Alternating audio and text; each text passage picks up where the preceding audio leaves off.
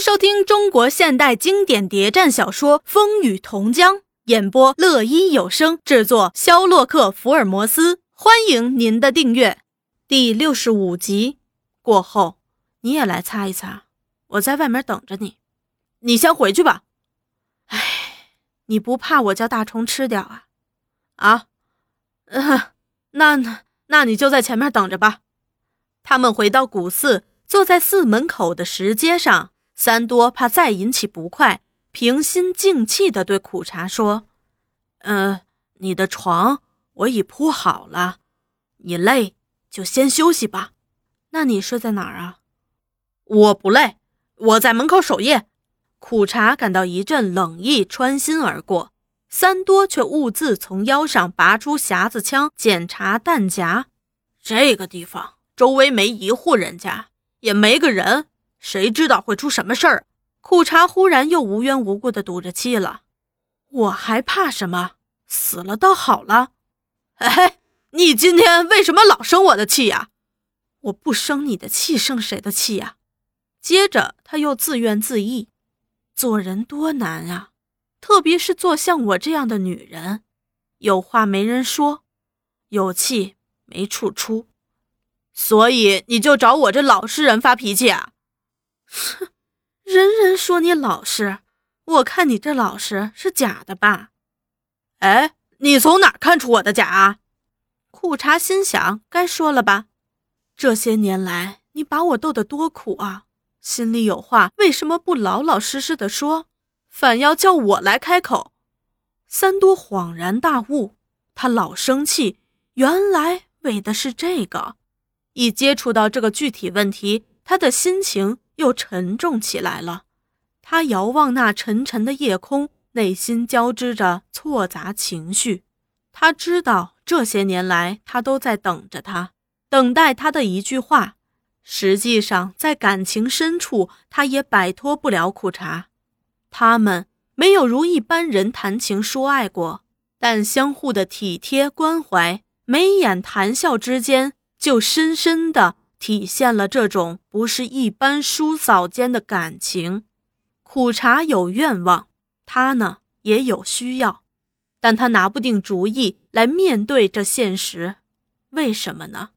他想了许多，和寡嫂结合多不光彩，还有将来老婆孩子的拖累。他的沉思不语，鼓起了苦茶的勇气。苦茶想起婆婆的叮嘱。组织的关心，他觉得不能再等了，要说要把心里话都说出去。你从未向我说过一句心里话，对我有过真情表示，尽管我对你……说着，他满怀委屈，声调变了，泪如泉涌。我一直守着，你知道我为什么要守？当时我还年轻，如果我想改嫁，也还有人要，但我不愿意，我还一心一意的在等着，等你，等你的一句话，一个知心的表示。我只有一个念头，一颗心，我相信你，相信你会说。这样一等，就是七八个年头，把我等到皮干。心都老了，可是你呢？对我又是怎么样？你对我有情又似无情。他伤心到不能再伤心，站起身就走。三多也很激动，站起身，快步跟上去。苦茶一口气走到香炉前，双手扶住香炉，在哭。我了解你，你的心就像这一池清水。我一眼就看到底了，你不是不要我，你是怕，你怕人家耻笑吗？怕我落后拖累你，或者你心里有别的女人了？他几乎是在梦境里说这伤心的话，那为什么要这么折磨我呀？他几乎是嚎啕大哭了。哭得他多难受，他觉得苦茶的话句句是真情，字字是血泪，但他也不是一个薄情汉子。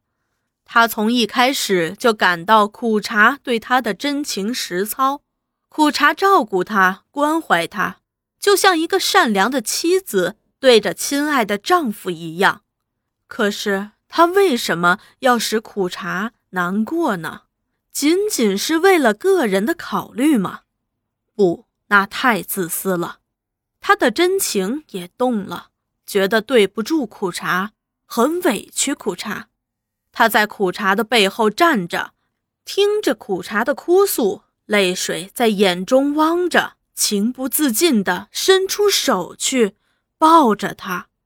苦茶没有表示抗拒，他变得那么柔软，那么无力，让他抱着，紧紧地拥在他的怀里，哭吧，尽情地哭吧，他想。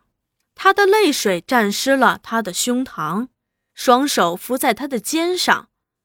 我多恨你啊！抬起头，用那充满幸福、激情的泪眼望着他。我多恨你呀！他又呜呜地哭了。夜深了，从山坳里传出阵阵阴风，苍柏发出沉意的呼声。苦茶合衣躺在松针床上，无法入睡。他在想，三多对他虽然没有一句明确的言辞，但第一次那样热烈的、多情的拥抱着他，也算是表达了他的态度了。这样，他们多年来纠缠不清的大事就可以解决了。可是，他为什么又不到他身边来呢？他们可以谈个通宵，谈谈他们今后的日子。他一个人沉默地坐在离他远远的地方，又在想什么呀？三多这时手持着短枪，坐在门槛上，的确也在想心事。他得再想一想，他和苦茶的关系就这样解决了呢，还是……他觉得有点后悔。后悔刚刚不该那样冒失冲动，在这荒山残夜，在这古寺内，只有他们两个人。如果他愿意，半缺的月亮升了上来，群山在清新明丽的月光下显得那样美丽动人。这雄伟壮丽的大山，这动人的夜景，又使他想起另一件事。他想起老黄同志说过的话。别说他山高林深、荒无人烟，将来我们革命成功了，它就是一座宝山。我们可以在这儿建设我们的工业基地，建设新工业城市。要开展武装斗争嘛？青霞山可是一个不可不经营的重要根据地。三多也想着，如果我们有三几百革命武装坚守在这青霞山上，让敌人。用千军万马来进攻吧，也不用担心。从远远密林深处传来了虎啸，月光鸟歇在古柏树上，对着月光发出了哀怨的鸣声。他起身，踏着月色，慢慢的走动，从寺外又走进寺内。月光斜照着，泻在他的身上。他枕着残砖，侧身在松床上。看来似乎已呼呼入睡了，借着清幽月色，他注视着苦茶的睡态，这也是他多年来第一次看见的。他默默地凝视他，觉得他那样安详的睡态，挂着泪珠的双眼，均匀平静的呼吸，都是那样可爱和动人。他暗自说：“我不能再耽误他了。”从门外刮进一阵夜风。带来刺人凉意，也许他要受凉了。他跪在松针床上，伸手去摸他的额头、手心，默默地脱下外衣，轻手轻足的，唯恐会惊动他，替他盖上，悄步离开，又复坐在门槛上，像是母虎为了保护幼虎的安全，守护在洞口似的。其实苦茶并没有睡着，三多的一举一动他都明白。当他用那样的目光注视着他，当他宽衣为他盖上，他的泪水也挤出紧闭的双眼，感动的在想着：这样一个好人，我为什么还要对他起疑心呢？他觉得大势已定，也就这样安心的入睡了。